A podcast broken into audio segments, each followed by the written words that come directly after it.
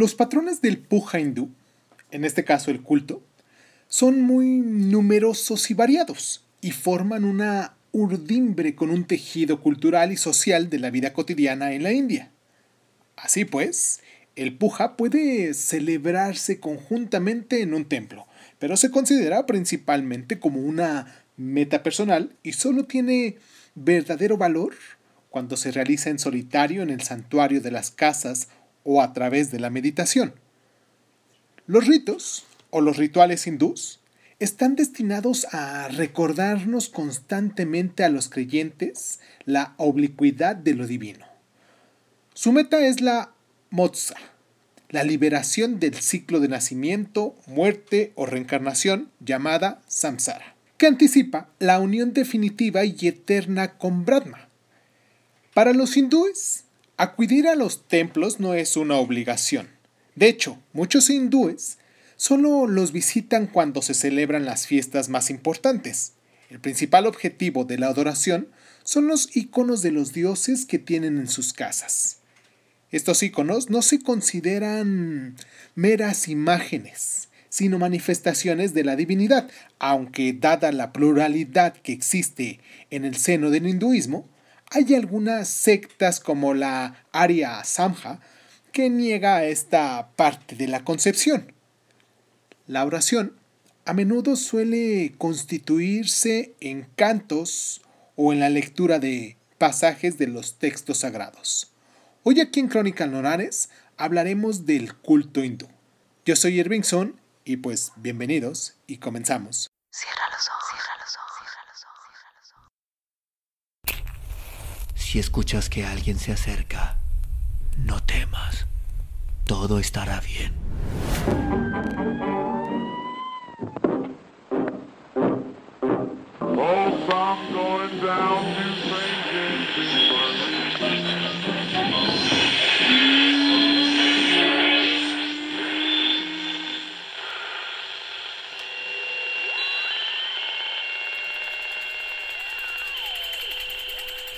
Estás escuchando, Crónica, Crónica, Crónica el lugar, el lugar donde, donde, donde tus oídos.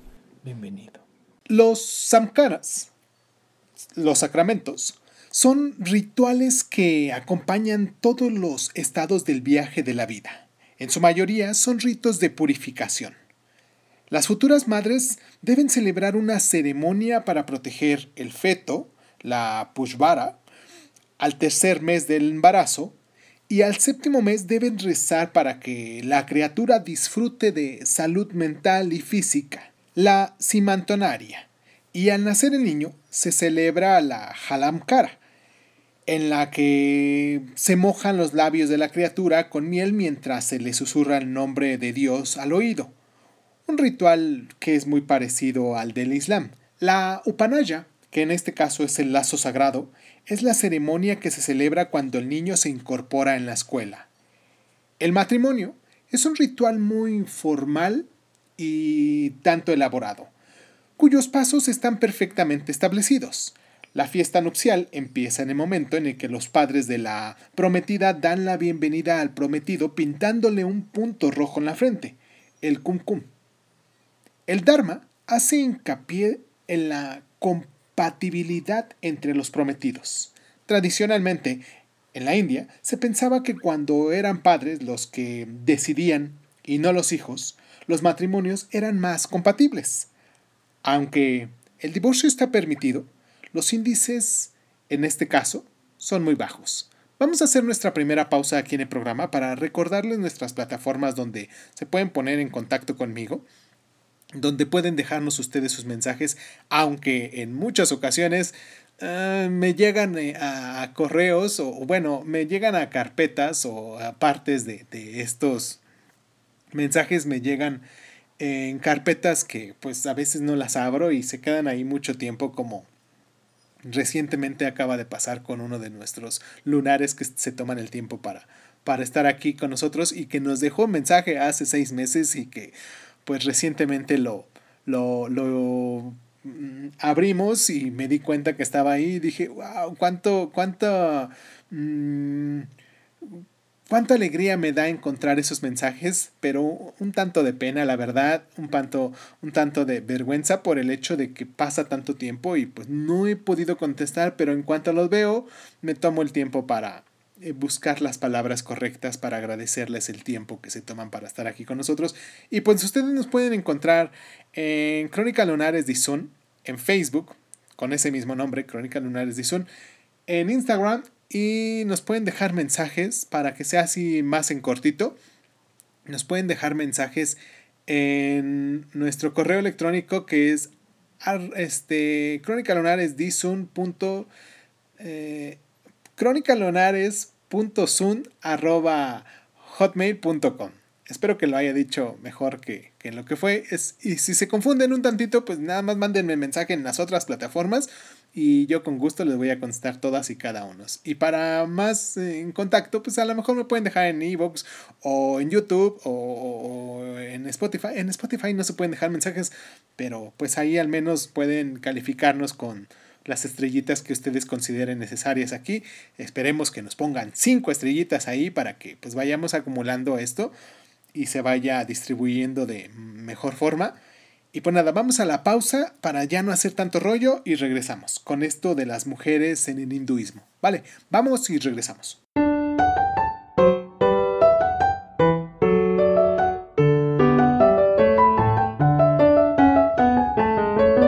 Las distintas escuelas hinduistas divergen en la posición que ocupan estas mujeres.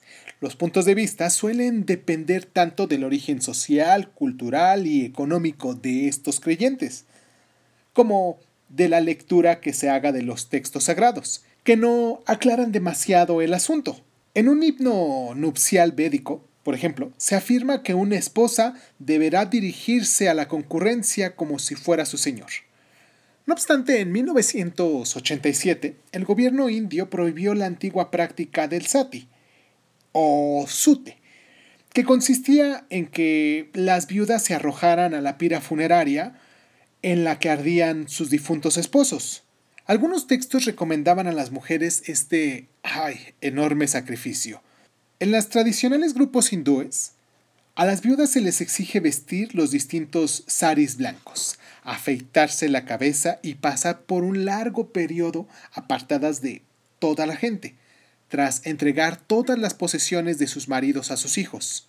Algunas viudas incluso se ven obligadas a mendigar para subsistir. Vamos a la pausa y regresamos con esto de las yogas.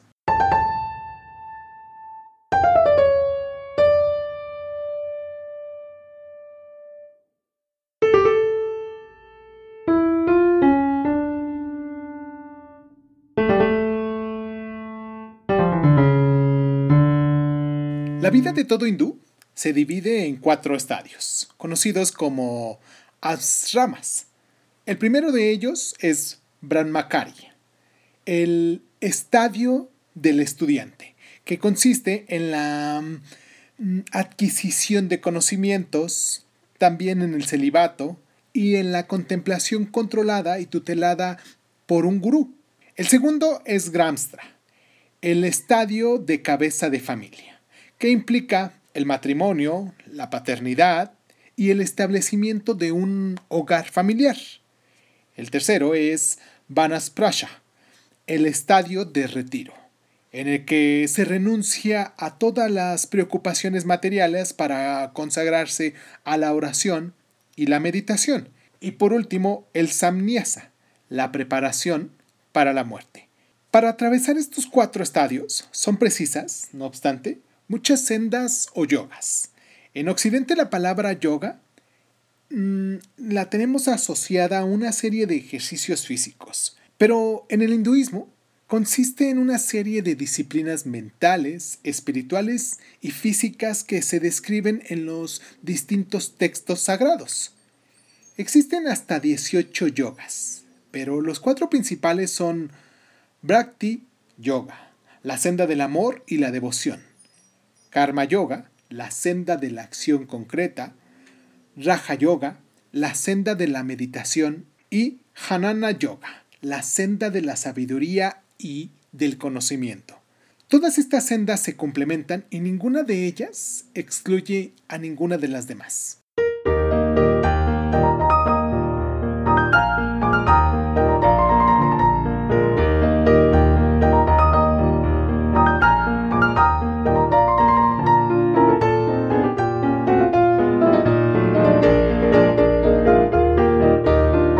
El día sagrado más importante de los hindúes es el Diwali, la celebración de las luces, que tiene lugar a finales de octubre o a principios de noviembre, coincidiendo en este caso con la luna llena. Se trata de una ceremonia tan colorida como todas aquellas ceremonias hindúes e incluyen fuegos artificiales, celebraciones en la calle y en todas las casas se encienden las dillas, unas pequeñas vasijas de barro que en el interior de las cuales se hace arder una mecha o una cuerda de algodón para guiar a la diosa Lamshmi a las casas y para que ella las bendiga. Valiéndose de su presencia favorable, algunos hindúes aprovechan esta época del año para iniciar negocios, otros prefieren, no obstante, otra fecha señalada en la tradición religiosa el Diwali, en la que se les permite jugar.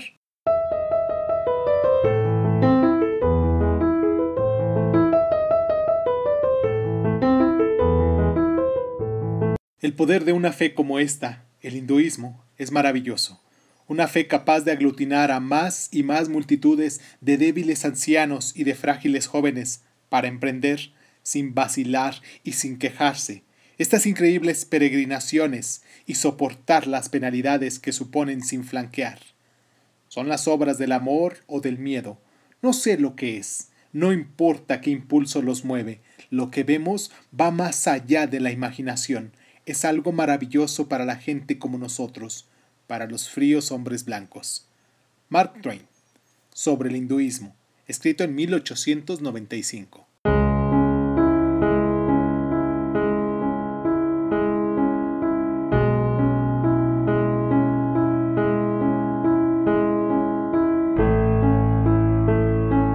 Como la religión y las costumbres sociales se encuentran tan entrelazadas, la persistencia del sistema de castas en la India solía asociarse al hinduismo. Tal sistema de jerarquía social se remonta a concepciones religiosas sobre la pureza y la jerarquía natural establecida por la divinidad. El término casta lo usaron primero los colonos portugueses. Los hindúes suelen referirse al sistema como los cuatro varnas, que son, en orden descendente, los brahmines o sacerdotes que surgirían en la boca del Brahma, los escanillas o clase gobernante guerrera que surgiría de los brazos de Brahma, los Vaisyas, que son los mercaderes o artesanos nacidos de los muslos de Brahma, y los Sudras, que son los sirvientes u obreros no especializados nacidos de los pies de Brahma. Posteriormente se añadió una quinta categoría, la de los intocables, formada por aquellos hombres tan miserables que ni siquiera pueden formar parte de ese sistema. A partir de esta categorización general se establece una serie de estratos o jatis más complejos que son determinados por la cuna, el matrimonio o la ocupación. El sistema de casta sigue configurando la sociedad india, especialmente en las zonas rurales, donde el matrimonio entre miembros de distintos hadis sigue estando muy mal visto a pesar de ser ilegal. No obstante, la categoría de los intocables ha sido abolida por la ley.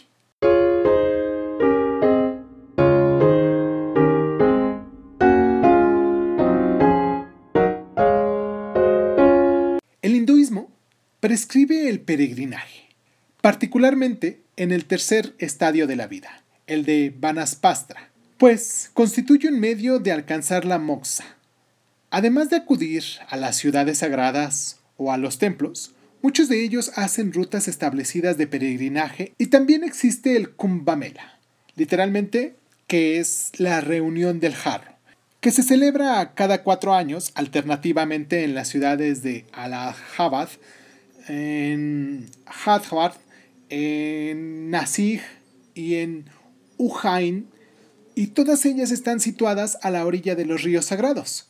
Los orígenes de la celebración se remontan a los textos védicos, donde se cuentan que en estos lugares cayeron gotas de néctar de la inmortalidad durante el conflicto entre los dioses. Los peregrinos que asisten a la celebración se toman un baño ritual, y en ocasiones el número anual de peregrinos que hacen el viaje de Kumbh llega a alcanzar la cifra de 60 millones.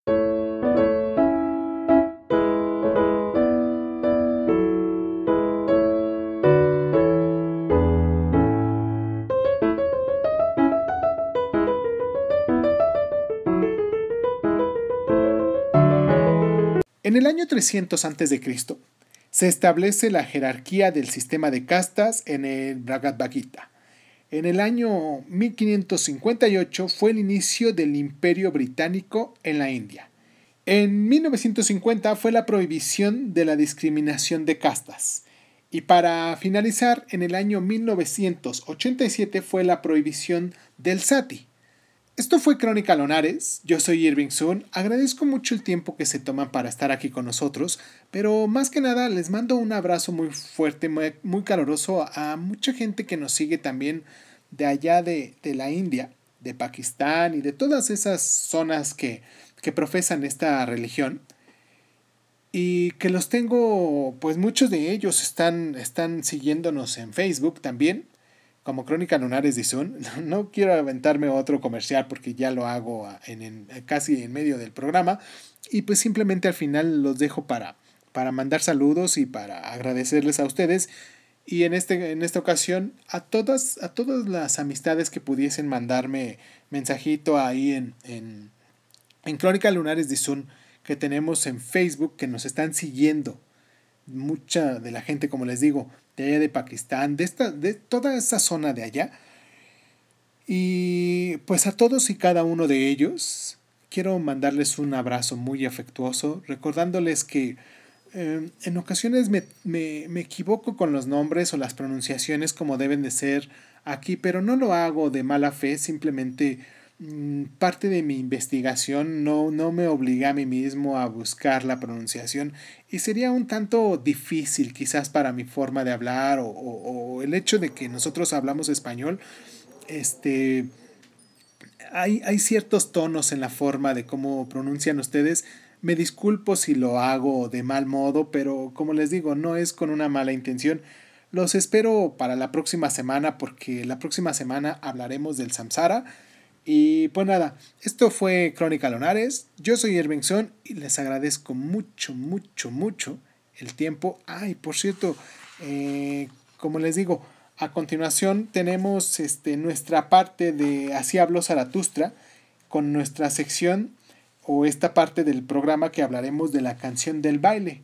Así, así habló Zaratustra de Frederick Nietzsche, como nos escuchan ustedes. Y la próxima semana, uh, Samsara también seguiremos hablando sobre esto. Hoy siendo 8 de febrero, un abrazo muy grande y muchísimas gracias, muchísimas gracias por estar.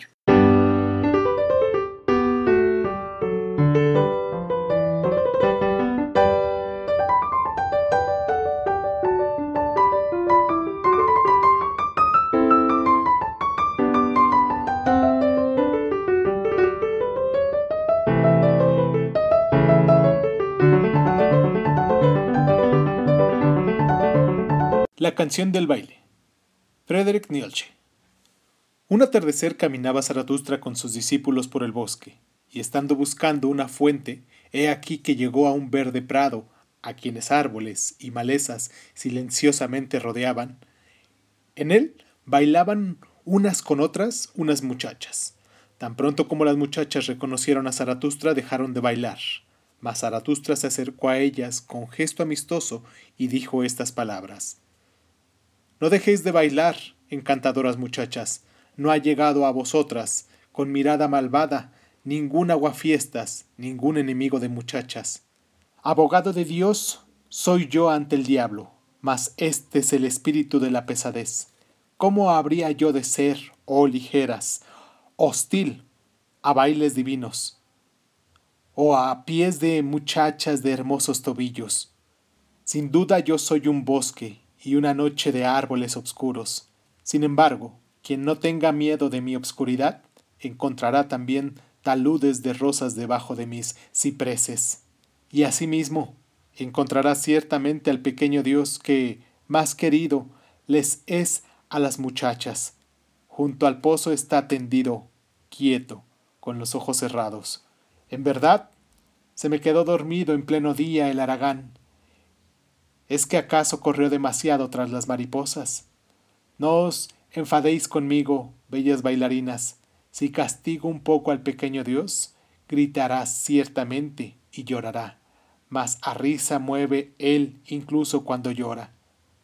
Y con lágrimas en los ojos debe pediros un baile, y yo mismo quiero cantar una canción para su baile, una canción de baile y de mofa contra el espíritu de la pesadez, mi supremo y más poderoso diablo, del que ellos dicen que es el señor de este mundo.